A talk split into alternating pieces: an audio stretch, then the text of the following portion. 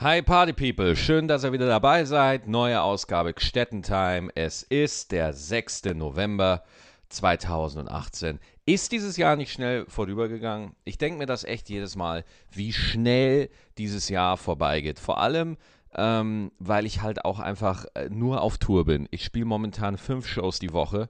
Äh, der November ist nochmal pickepacke voll. Der Dezember ist auch voll, aber nicht so extrem wie der November. Der Januar ist noch ein bisschen gechillt und ab Februar ist wieder Perversion angesagt. Äh, und das hat damit zu tun, weil ihr alle kommen wollt. Das freut mich sehr und vielen Dank für die geilen, sexy Party People, die in Frankfurt und in Bonn am Start waren. Danke für zwei äh, tolle ausverkaufte Shows. Das hat äh, total viel Bock gemacht. Äh, und ja, wir haben für Bonn jetzt auch einen Nachholtermin organisiert im April.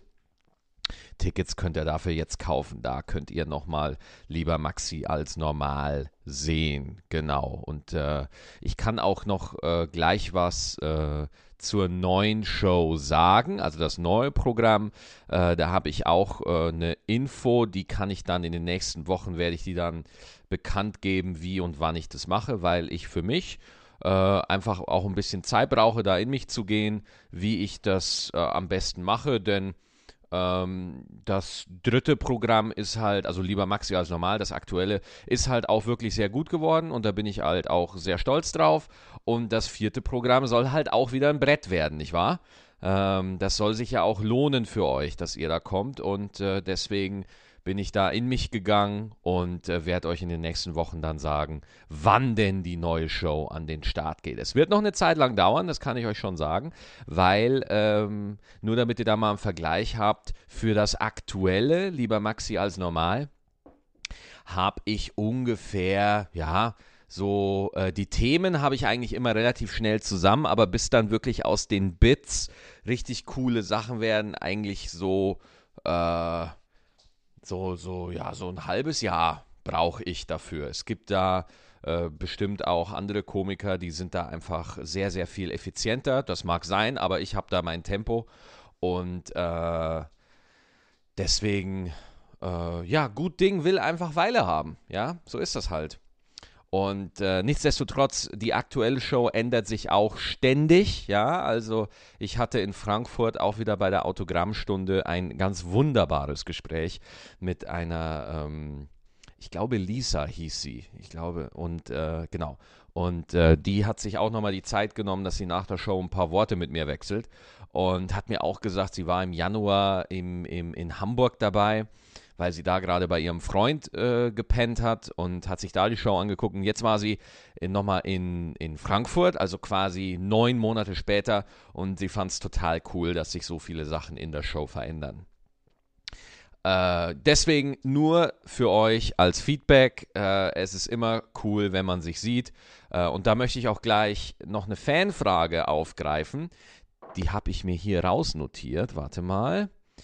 Äh, und zwar ähm, von Stefan, der hat mir geschrieben.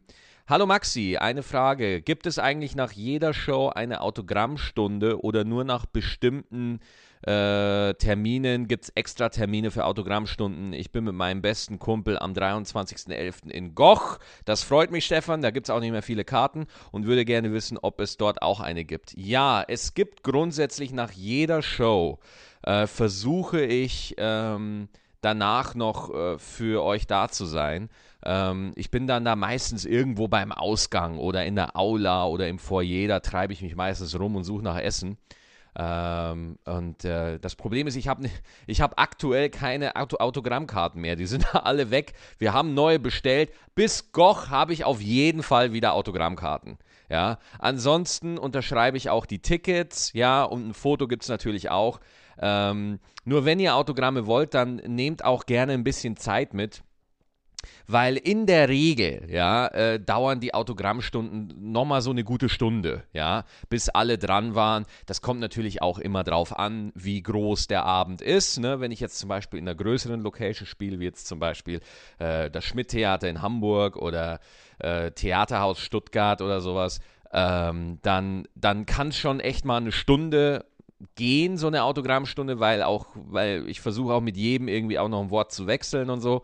Ähm, und äh, aber wenn ich jetzt in so, so äh, kleineren Locations bin, wo so, so 150, 200 Leute da sind, äh, dann geht die Autogrammstunde in einer halben Stunde eigentlich rum. Also wer eins möchte, kriegt eins, ja, nur ein bisschen Geduld, ja, und äh, ja, und, und ein bisschen respektvoller Umgang. Ja, das ist so das Einzige, was, äh, was mir da so noch dazu einfällt weil vielleicht habt ihr es ja mitbekommen, meine liebe Kollegin Tané, die hat ja vor einiger Zeit eine sehr bewegende Instagram-Story gemacht, wo sie von einer Zuschauerin, glaube ich, war das, sehr aktiv angegangen wurde. Ich glaube, das ging sogar äh, an Arschpacken oder sowas und ähm, das ist dann natürlich nicht so cool, ja ich sage zwar immer am Ende der Show, ich mache, ich stehe zur Verfügung für Fotos, Autogramme und sexuelle Gefälligkeiten, aber das ist auch halt nur ein Witz, ne?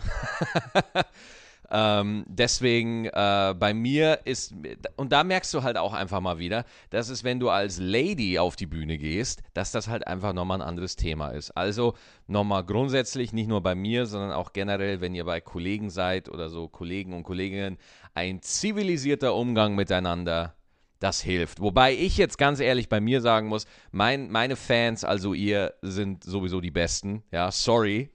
Aber ich finde es halt einfach so. Ich habe ein sehr cooles, aufgeklärtes, äh, smartes Publikum, mh, hm, wo ich das eigentlich gar nicht sagen muss. Trotzdem sage ich es halt. Äh, ja, ihr seid cool. ähm, genau, okay, jetzt habe ich wieder ein bisschen geschwallert. Ähm, diese Woche, morgen bin ich in Eschweiler im Talbahnhof. Das ist auch eher eine kleinere Location. Ähm, aber trotzdem, und einige, die bei euch, die bei mir schon in der Show waren, die wissen, das sind oftmals auch äh, die eigentlich, die haben nochmal eine andere Note. Ja, das sind einfach exzellente Shows, ganz, ganz oft, weil da einfach eine andere Intimität ist.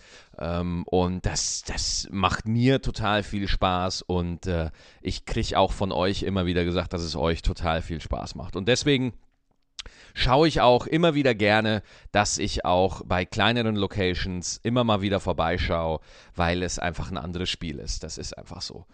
Ähm, genau, dann haben wir Trier. Ich freue mich sehr auf Trier. Jawohl, haben wir auch diese Woche. Ähm, da spiele ich äh, in der Location, wo der Trierer Comedy Slam immer stattgefunden hat. Und Trier war für mich immer eine sehr gute Stadt. Jetzt das letzte Mal war ich da, glaube ich, vor fünf Jahren, ja. Und äh, jetzt komme ich wieder und äh, ich freue mich total. Äh, wir haben da viele Besucher und äh, das wird auf jeden Fall auch ein super Abend. Und äh, dann haben wir noch andere Shows, die mir jetzt gerade entfallen diese Woche. Ähm, Warte, ich, ich muss mal kurz in meinen Kalender gucken, wo ich noch bin.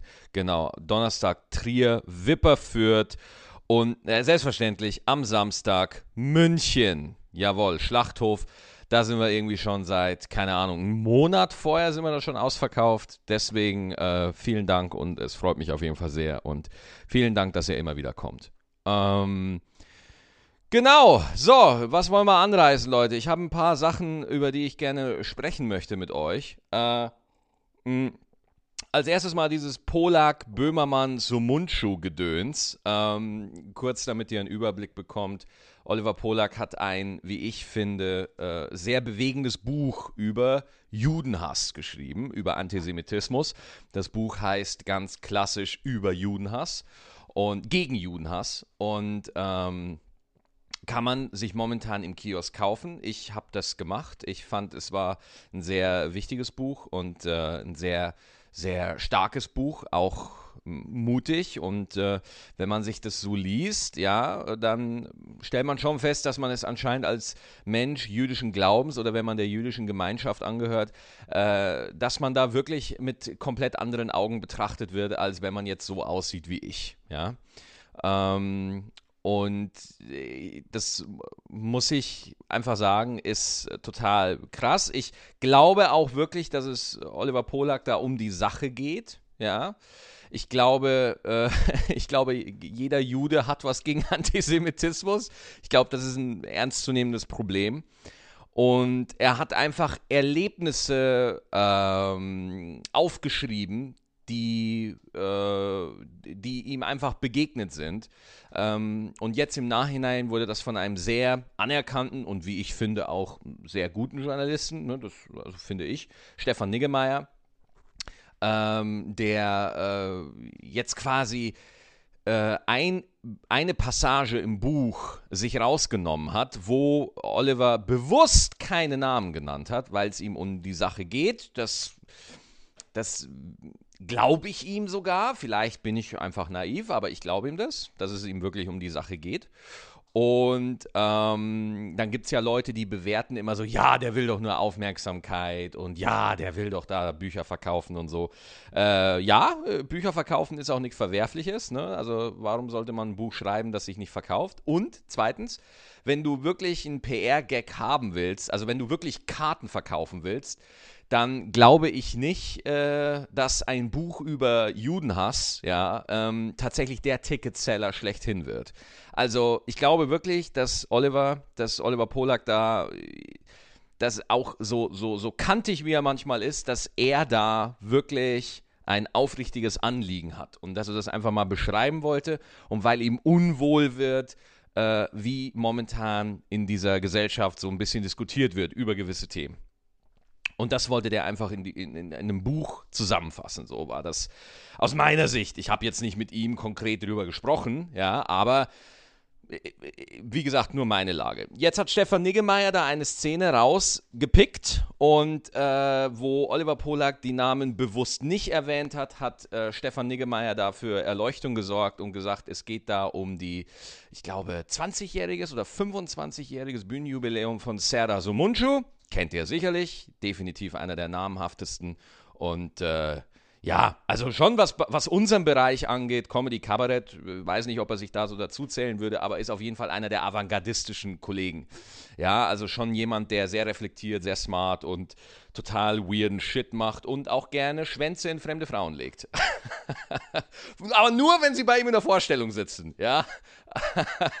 und man mit seiner Ehefrau in der ersten Reihe sitzt. Das ist ja ein legendärer Ausschnitt von ihm, wo äh, ein Zuschauer äh, ihm äh, äh, seine Jacke zu ihm auf die Bühne legt und er komplett ausrastet. Naja, komplett ausrasten tut er nicht, aber er beschimpft ihn halt. Und das ist halt auch äh, einer von Serdas Hits gewesen in den frühen Zeiten, wo er, als er zumindest für mich wahrnehmbar bekannt wurde, dass er einfach total geil Zuschauer beleidigt hat und äh, einfach Säle zerrissen hat. Das war, das war cool. Ähm, nichtsdestotrotz, ein, ein, ein, äh, ein Künstler mit einem sehr mannigfaltigen Werk, so, äh, hat eine Inszenierung in Konstanz gemacht, ist mit einer Mein Kampf-Lesung, irgendwie 40.000 Vorstellungen, hatte selber mit Polizeischutz zu tun, weil er von Nazis bedroht wurde und so weiter. Also auch wirklich eine sehr, sehr, sehr bewegte, ähm, bewegte Künstlerkarriere. Und dann geht es noch um Jan Böhmermann, äh, und Klaas Häufer Umlauf, die in einem Sketch, also die vier, Polak, Sumunju, Häufer Umlauf und Böhmermann, die vier in einem Sketch. Und da wird es jetzt so ein bisschen tricky, okay? Weil da wurde bewusst mit Antisemiti antisemitischen äh, Klischees gespielt und ich glaube, keiner von den Vieren ist Antisemit. Ich glaube, äh, also ich bin da natürlich nur mit meiner Ferndiagnose, äh, bin ich da natürlich immer ein bisschen äh, deplatziert, ja, aber äh, das, das glaube ich einfach nicht, weil wirklich alle vier, alle vier äh, engagieren sich gegen rechts und, und beziehen auch prominenter Stellung äh, gegen rechtes Gedankengut als so manch anderer Künstler, als auch zum Beispiel ich, ja. Äh, und, und sagen das auch klar. Ne? Also deswegen sind schon auf jeden Fall Künstler, die eine Haltung haben und auch eine Haltung, und das muss man auch in der konsenssüchtigen Zeit sagen, auch eine Haltung riskieren. Ja. Und äh, deswegen äh, wie dem auch sei, Stefan Niggemeier hat nachträglich da die Namen nochmal veröffentlicht und Oliver Polak schreibt in seinem Buch, was seine Erlebnisse ähm, als Jude in Deutschland äh, betrifft, auf dass äh, er von Böhmermann in einem Meeting äh, auf sein Judentum reduziert wurde. Ja, halt, du, äh, wir machen jetzt Witze über dich, dass du, ich, ich, bitte, verzeih mir, dass ich das in meinen Worten jetzt nochmal zusammenfasse. Äh, in dem Sketch ging es halt darum, dass äh, Polak danach von der Bühne geschmissen wurde und sich dann die Hände desinfiziert wurden und so. Und da ist ja das Ding, ähm, selbst wenn man sich den Clip anguckt, kriegt man nicht die ganze Geschichte mit, ja? Dann, dann ploppen da so Schlagwörter raus wie, oh, dann wurden sich da die Hände desinfiziert und da wurde mit antisemitischen äh, Klischees gespielt. Und dann fallen da so, so Schlagwörter raus und die werden dann die neue Realität und keiner guckt mehr aufs Ganze. Fakt ist, wir wissen nicht, was da passiert ist, ja? Und äh, ich, ich, ich finde es auf der einen Seite schade, weil ich glaube wirklich nicht, dass es Olivers Absicht war, Böhmermann und so Mundschuh zu outen. Das glaube ich nicht. Ich glaube, Oliver ist einfach in sich gegangen und fühlte sich so bedrückt von, von manchen ähm, Diskursen in der Gesellschaft, dass er gesagt hat, so, ich schreibe jetzt einfach mal alles auf, dass dann Niggemeier das outet. Da, ich, ich kann mir nicht vorstellen, dass es da eine Absprache zwischen Polak und Niggemeier gab. Und äh, dass jetzt Böhmermann auch äh, mit, mit äh, einen Antisemitismusvorwurf an der Backe hat. das wusste doch erst, Alter, Antisemitismusvorwurf, das ist in Deutschland, Alter, das, das ist der Joker, okay? Wenn einer keinen Bock auf dich, wenn einer keinen Bock auf dich hat, dann wirf ihm Antisemitismus vor, ja? Dann, dann verliert der in der Regel seinen Job und zwar sofort.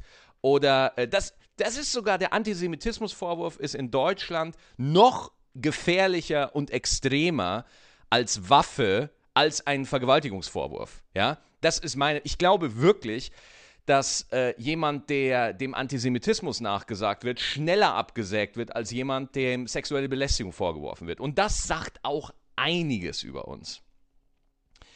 Deswegen, ich glaube, niemand von den Vieren wollte irgendwas Böses. Klaas Häufer Umlauf ist ja da auch jetzt äh, kein, der war zwar bei dem Sketch dabei, aber dem, dem wurde da jetzt nicht äh, diese eine Protagonistenrolle in diesem Debakel zugestanden. Und ich glaube, es hat auch damit zu tun, weil Klaas Häufer Umlauf sich in der Öffentlichkeit nie so stark moralisierend positioniert hat als äh, Jan Böhmermann. Ja, weil äh, Böhmermann ähm, hat in seinen Sketchen auch immer eine sehr klare ähm, Haltung, wenn man sich ein bisschen damit beschäftigt und äh, findet auch viele Dinge einfach schlimm. Ich habe noch nie mit ihm ein Wort gewechselt, ich habe ihn noch nie kennengelernt, vielleicht passiert das ja mal.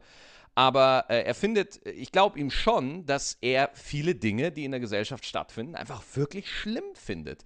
Ich glaube, das belastet ihn und er äh, nutzt das halt auch ein bisschen als Futter für seine Arbeit, selbstverständlich, und arbeitet das immer so ein Stückchen auf und prangert Dinge ganz klar an. Und das macht er natürlich durch eine satirische Maske, wie es ähm, durch, äh, durch die er quasi jedes Wort filtert und äh, dadurch seinem Publikum das mitteilen möchte.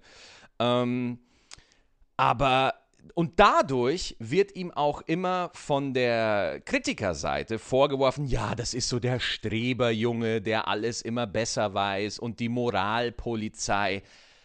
Also meine Meinung dazu ist, erst einmal, du kannst Jan Böhmermann gucken, oder nicht. Ja, keiner, da kommt bei dir kein, kein, kein Beitragsservice SWAT-Team bei dir durchs Fenster durch und fesselt dich und zwingt dich, seine Sendung zu gucken oder äh, seine YouTube-Sachen äh, anzugucken. Der Fakt ist, warum Jan Böhmermann so besprochen wird, äh, wie er besprochen wird, ist, weil er wahnsinnig viele Menschen begeistert und weil einfach äh, er äh, eine, eine Subversivität in seiner Arbeit hat, die viele andere nicht haben. Ja, und deswegen fällt er auf. Und deswegen äh, kann er auch immer wieder als Gesprächsthema dienen, weil er einer der wenigen ist, die auch wirklich was sagen mit ihrer Arbeit. Und deswegen halte ich das für auch immer für, so ein bisschen unfair, dass Journalisten sich da immer so in ihre Meinungsmacherposition zurückziehen und sagen so, ja, der war jetzt gut, vorher war er nicht so gut und jetzt ist er scheiße und das und das, immer so bewerten, aber immer wenn sie was über Jan Böhmermann schreiben, packen sie es hinter eine Paywall ja, und wollen dann auch wieder Geld damit verdienen, mit seinem Namen, ja. Und das ist auch ein Hauptgrund, warum diese Debatte überhaupt so ein bisschen an Fahrt gewonnen hat, äh, weil, Jan, weil es, es, es ist einfach interessant, was Jan Böhmermann macht für die Leute, ja. Die Menschen wollen einfach wissen, ah, Böhmermann, da klicke ich mal drauf, das ist doch immer interessant.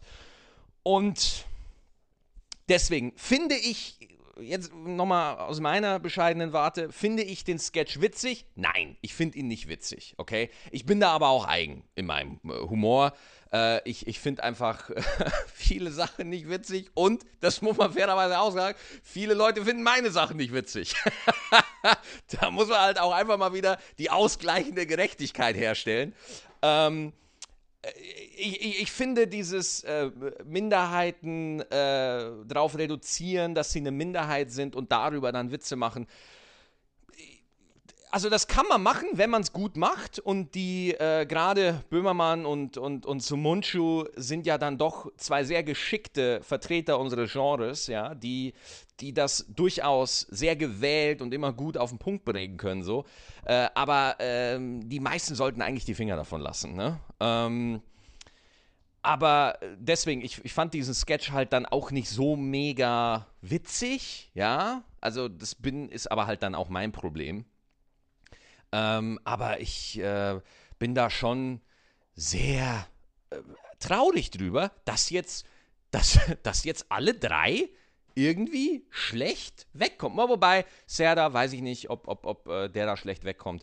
Ähm, aber Böhmermann hat jetzt äh, so eine Antisemitismus-Scheiße an der Backe, ja jemand, der auf rechte Demos geht. Also ich habe äh, ihn selber nicht gesehen, weil ich bin nicht auf, recht, äh, auf, auf rechte Demos. Entschuldigung, ich muss das gerade komplett revidieren. Ähm, auf äh, Anti-Rechts-Demos. Entschuldigung, das ist aber... yes! Äh, ich, ich heiz hier schon den nächsten Skandal an. Nee, gegen Rechtsdemos ist er äh, auch oft zu sehen, habe ich mal irgendwo gelesen. Ich habe da auch keinen Beweis dafür. Das kann jetzt auch falsch sein, was ich sage. Aber ich glaube, äh, zumindest wenn man seine Arbeit verfolgt, dass Böhmermann kein Antisemit ist, ja. Und dann, wenn, wenn der Witz in irgendeiner Form geschmacklos ist, ja, mein Gott, man darf auch schlechte Witze machen. Und wenn es einer weiß, dann ich, ja. Ich bitte euch, also wo, wo leben wir denn hier? Und äh, natürlich kann man darüber reflektieren und es machen und so tun. Und deswegen nehme ich auch Böhmermann diesen einen Tweet da nicht übel, dass er nachträglich Ficky Ficky Comedy-Karriere, was er da getweetet hat, das nehme ich ihm auch nicht übel, weil, Alter, der, dem wurde gerade ein Antisemitismusvorwurf an die Backe geklebt. Da hat keiner mehr Bock drauf auf irgendwas. Ähm, und jetzt aus meiner Sicht ist es einfach schade, weil Polak hat ich, wie ich finde, ein wichtiges Buch geschrieben, das jetzt echt so ein bisschen untergeht, weil das Buch wird auch zu Recht in meinen Augen von der Presse sehr positiv besprochen, ja. Ähm, und äh, da, also das kann man sich wirklich mal geben. Einfach nur, damit wir wissen, wovon wir reden. Wenn wir das nächste Mal wieder hören, so, ach, Juden, äh, das und Juden dies und einfach Bullshit. Einfach mal dieses Buch lesen und dann kriegt man da auch nochmal einen anderen Blick drauf, ja. Und das Polak, genau, das wollte ich noch sagen, dass äh, Böhmermann gesagt hat, ja, du bist halt jetzt auf dein, dein Judentum, ist halt jetzt dein unique selling point. Der Fakt ist, ja, die Traurigkeit ist ja, dass Judentum, ja, das Jüdischsein überhaupt ein unique selling point sein kann in unserer Zeit, ist, weil dem jüdischen Volk immer wieder unglaubliches Leid angetan wurde. Und äh, aus welchen Gründen auch immer, okay? Ähm, und dass eine geschasste Minderheit durch die Geschichte ist und äh, weil sie halt äh, immer unter so einer komischen Beobachtung standen, ja, wird das immer irgendwie komisch beobachtet. Also zumindest nehme ich das so wahr. Und deswegen äh, kann jüdisch sein überhaupt ein Unique Selling Point sein, weil ihnen von einer Mehrheitsgesellschaft immer was Furchtbares angetan wurde. Und äh, ich sage, wie gesagt, das ist halt auch Fakt. Es gibt bestimmt noch eine andere Seite. Ja, vielleicht findet man irgendwo noch einen Artikel, dass irgendwo die Juden was ganz Schlimmes gemacht haben oder so. Aber allein schon, dass wir von denen und die Juden sprechen, zeigt einfach, dass die Debatte an einem sehr, sehr schwierigen Punkt einfach hängen bleibt. Und dass Polak immer vorgeworfen wird, so, ja, du, du verkaufst dich doch nur über dein Judentum. Naja, er ist halt ein Comedian. Wo, wo, worüber soll er reden? Weißt du? Äh, jeder redet irgendwo über sich und kehrt das nach außen und jeder sucht irgendwo nach einem nach äh, USP, was er nach außen kehren kann, um sich vermeintlich von anderen Leuten abzugrenzen oder so. Das ist ja jetzt alles nichts Illegales so. Ähm, nur darauf reduziert zu werden von außen, das ist immer noch äh, für mich für mich äh, tricky. Ja, das ist ungefähr so, als ob du äh, in die Stadt Berlin nicht reinfährst, weil dir das Ortsschild nicht gefällt. Entschuldigung, die Stadt Berlin ist doch nur das Ortsschild. Das ist doch nur das Erste, was ich davon sehe. Das ist doch nur das Ortsschild Berlin. Ja, Berlin ist doch nicht eine bunte Stadt mit vielen Facetten und wo viel los ist. Ja, versteht ihr, was ich meine? Wenn man einfach an einer Sache sich verfestigt und sagt, Moment mal, die Stadt Berlin hat da ein Ortsschild hingehängt, das, äh, wo es draufsteht, das ist hier Berlin. Ja gut, dann gehe ich halt davon aus, dass die ganze Stadt Berlin nur um dieses Ortsschild herum existiert. Und dass es nicht äh, tausende Szenen gibt, unterschiedliche Sachen äh, und so weiter und so fort. Genauso ist das, wenn ich sage, ja Moment, Oliver Polak baut dieses Juden-Image auf, damit er mir, damit er überhaupt Aufmerksamkeit kriegt, ja. Und deswegen reduziere ich ihn jetzt drauf, ja. Okay, ich merke schon, vielleicht ist es gerade weird, was ich erzähle. Naja, ist egal. Ähm, wie gesagt, ich finde es schade für, für alle Beteiligten irgendwie. Ich finde es auch schade für uns, dass, dass so Debatten immer irgendwie unsouverän geführt werden. Aber gut, äh, ich glaube, alle Beteiligten wollten nichts Böses. Ich glaube einfach, die Öffentlichkeit ist sehr nervös. Sie sind sehr nervös und alle suchen nach dem Richtigen und alle wollen auf der richtigen Seite sein, alle wollen das Richtige tun.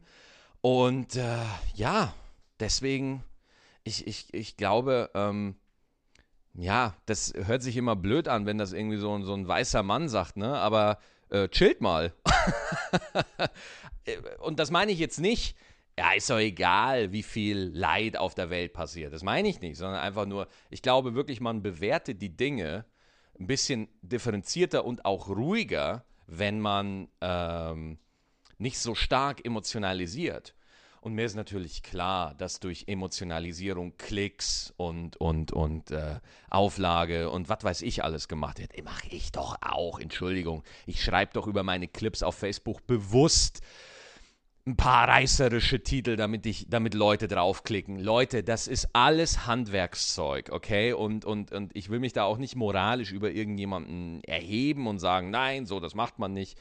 Ähm, aber wie gesagt, ich, ich finde es schade, weil das ein wichtiges Thema ist, so. Und ich, ich finde es auch schade, dass Oliver da jetzt so wieder so eine Karrieregeilheit unterstellt wird, dass er das ja nur gemacht hat, weil er Karriere machen wollte. Und wie ich eingangs erwähnt habe, Alter, wenn du Karriere machen willst, nee, nee, lest das Buch, lest das Buch, ja.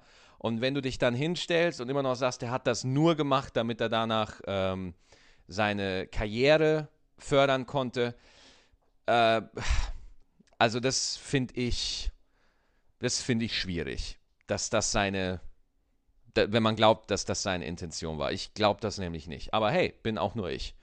Ähm, und ja, ich glaube einfach, wir sind so am kritischen Punkt. Komiker, Satiriker stehen unter konstanter Beobachtung, ja, und, und es wird alles irgendwo bewertet, was man sagt und was man tut. Und ja, ich äh, fände es mal wieder besser, wenn die Leute, die wirklich Scheiße bauen, beobachtet werden. Womit ich jetzt nicht rausreden will, dass man schlechte Satire oder schlechte Comedy irgendwie ähm, schützen sollte oder so. Erstmal, was ist das? Ne? Das ist halt ein schwieriges Thema. Und wie gesagt, das sind nur meine zwei Cent. Und es äh, ist auch nur meine Meinung. Und äh, ja, das waren nur so ein paar Gedanken, die ich da loswerden wollte, weil ich wurde viel auf Facebook auch angesprochen. Hey, was sagst du dazu? Was ist deine Meinung? Wie gesagt, ich wünschte, ich könnte da jetzt einfach einen coolen, reißerischen Titel raushauen und sagen, ja, alles Nutten und dann 40 Milliarden Klicks haben, so, aber ähm, deswegen, ich glaube, die Wahrheit liegt da irgendwo dazwischen. Und äh, ja, es ist schade. Schade, weil ich auf der einen Seite nicht will, dass der eine als Antisemit beschimpft wird und auf der anderen Seite will ich nicht, dass, äh, dass der, ähm, dass der, der liebe Oliver da mit seinem aufrichtigen Anliegen da ähm, so, so dargestellt wird. Aber gut, vielleicht bin ich da äh, auch allein. okay, alles klar. Wir haben, ich, ich, ich wollte eigentlich noch über andere Themen reden, aber wir haben jetzt tatsächlich die ganze fucking halbe Stunde über dieses Thema geredet. Na gut, okay, Leute, so ist es halt einfach. Äh, schickt mir gerne Fragen, ja? Äh, wie, wie seht ihr das? Was ist eure Meinung dazu? Wir können das gerne nächsten Dienstag nochmal besprechen.